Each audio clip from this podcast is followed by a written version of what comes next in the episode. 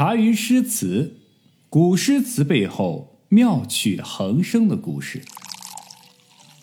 就这样，刘长卿在广东潘州这个地方当了两年的地方官。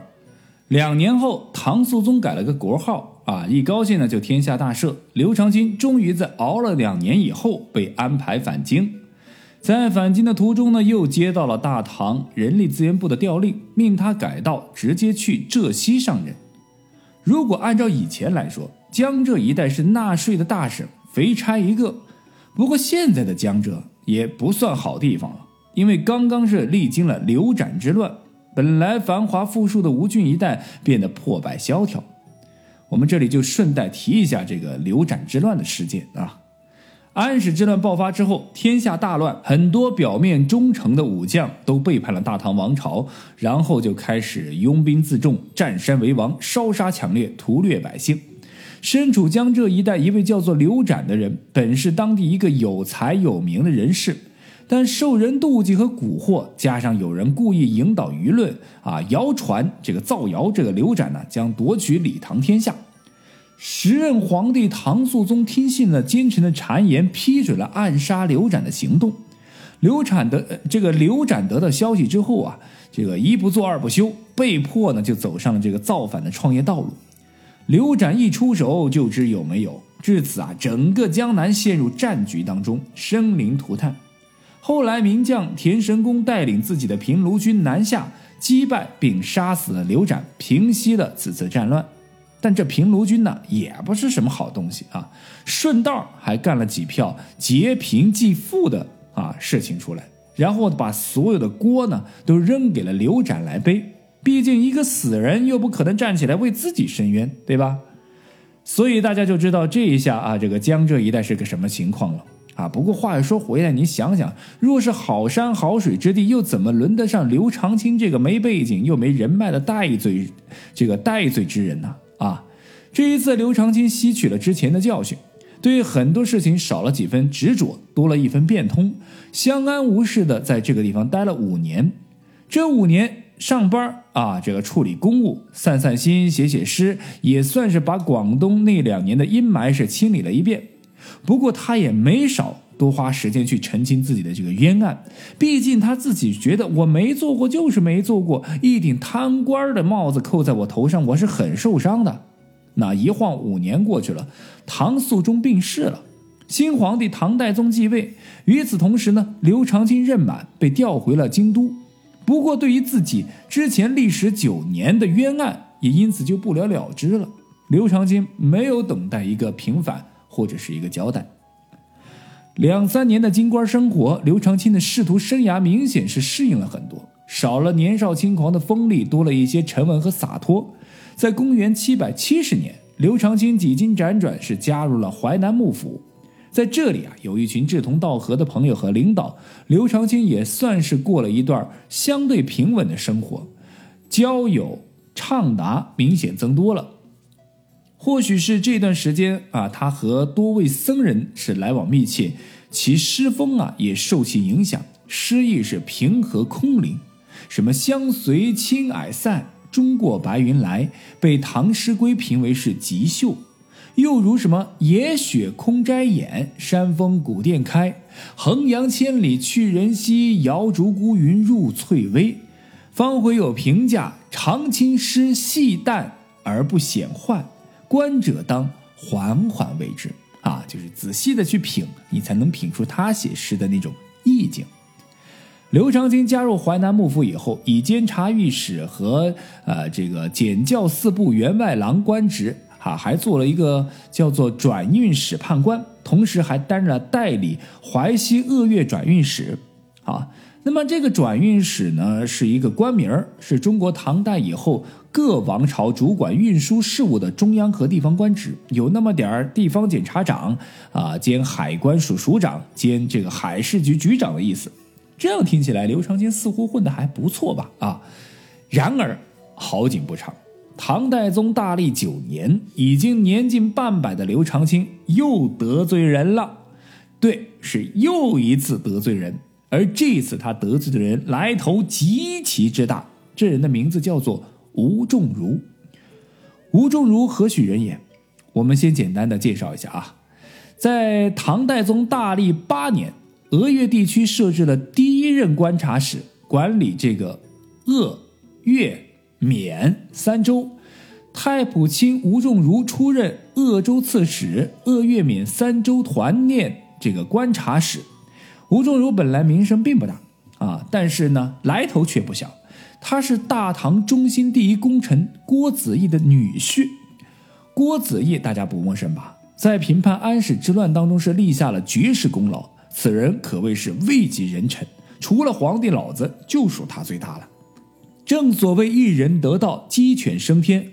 吴仲如作为其女婿，那自然也是沾光不少。安史之乱后呢，当时的湖北、湖南、江浙一带是整个大唐王朝最重要的一块经济开发枢纽带。类似于今天的珠三角或者是长三角，此时的长江上面的商船货船那叫一个百废待兴，来来往往络绎不绝。吴仲如作为时任的观察使，统揽鄂越地方的民政，势必会和当地的盐铁司系统设置的使院有密切的接触。安史之乱之后，这些朝廷命官啊。表面上努力工作、积极上班，但大多数都是趁社会动乱之际克扣地方的财物，呃，这个就是运往京师的财物。那么各种吃回扣的现象是不要太爽。吴仲如想要侵夺的就是刘长卿所管理的这笔啊运输财物，于是私下呢就找到刘长卿商量合计啊，这个。哎，要不咱俩四六分啊？不行的话，五五分也可以啊！这个这一来二去呢，得到的答复是什么呢？不行！性格刚直不阿、理事不苟的刘长卿又拧上了啊！这叫江山易改，本性难移啊！这个他绝对不会答应吴仲如是鱼肉百姓，是欺凌百姓。无论吴仲如如何提高回扣的价码，刘长卿就是不买账。哎呀，我们的忠贞之士刘长卿同学，时隔多年，年过半百，却再一次踏入了同一条河里。正所谓是食物者为俊杰啊，这个敬酒不吃，就只能吃罚酒了。刘长卿的这个反应，彻底的触怒了吴仲如。于是，刘长卿人生中刻骨铭心的一幕又一次发生了。吴仲如借助自己老丈人郭子仪的威力，以及自己在京城里的关系，诬告刘长卿收受贿。贿赂啊，这个二十万贯，二十万贯是什么概念啊？我给大家说一下，当时刘长卿一个员外郎的这个工资一个月十八贯，算下来一年二百一十六贯。按照吴仲如这个说法，刘长卿相当于贪污了近一千年的工资，这个数额非常惊人，即便是在盐铁司系统内也是很有分量的。假如情况属实，刘长卿必然会被判处极刑。毫无还手之力的刘长卿很快就被抓了起来。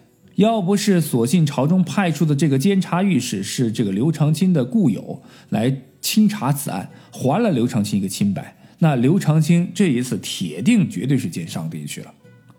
即便是刘长卿是无罪的，但他还是被京城以及和淮南幕府给赶了出来。我猜测，之所以这么安排，很有可能就是朝廷要给郭子仪大英雄一个面子。啊，得罪不起，依旧呢将刘长卿呢贬官。而此后这一带的这个鄂越史院啊，也就是刘长卿工作的地方，就完全没有刘长卿的这个工作记录了啊。可能也就是因此把他给销毁掉了，因为见不得人嘛。此乃刘长卿人生当中的第三层愁，逐臣无用之苦。不管怎么样，当时的刘长卿遭遇了人生第二次贬谪，目的地呢是睦州，这是哪儿？七百多年以后，这个地方改了个名字，叫淳安县。在这个地方，将迎来一位特别牛的明朝官员当县长，他的名字叫海瑞，啊，就是这个淳安。好了，当然我们扯远了点啊，我们拉回来。刘长卿进京述职以后，就和一位裴姓的朋友一起得到了大唐 HR 的一个贬谪调令。裴姓朋友去吉州，也就是江西现在的吉安市。二人都是被人诬陷同病相怜啊！分别之际呢，刘长卿感叹自己和友人的人生际遇啊，随口就引出了一首《重送裴郎中贬吉州》：“猿啼客散暮江头，人自伤心水自流。同坐逐尘君更远，青山万里一孤舟。”为什么要叫重送？那是因为之前刘长卿写了一版，但自己并不是很满意，所以呢又再写了一版，所以叫做重啊。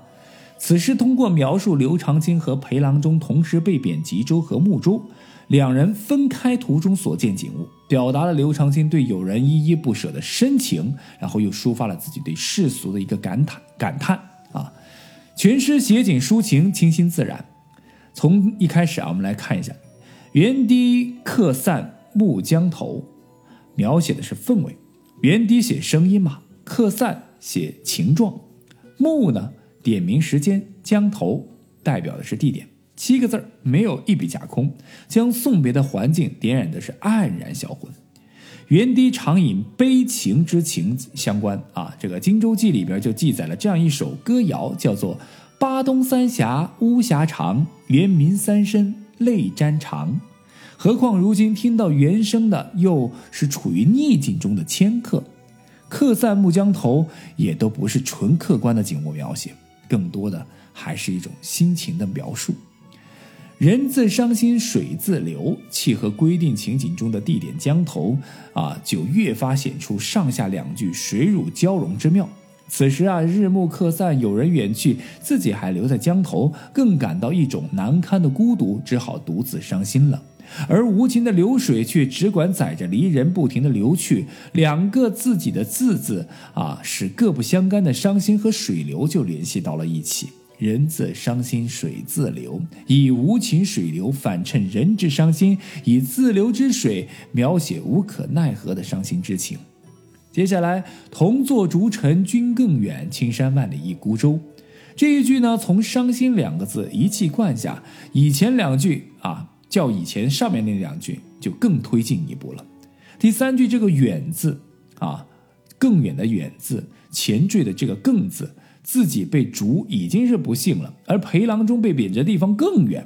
着重写了对方的不幸，从而使得同病相怜之情、依依惜别之情表现得很丰富和深刻。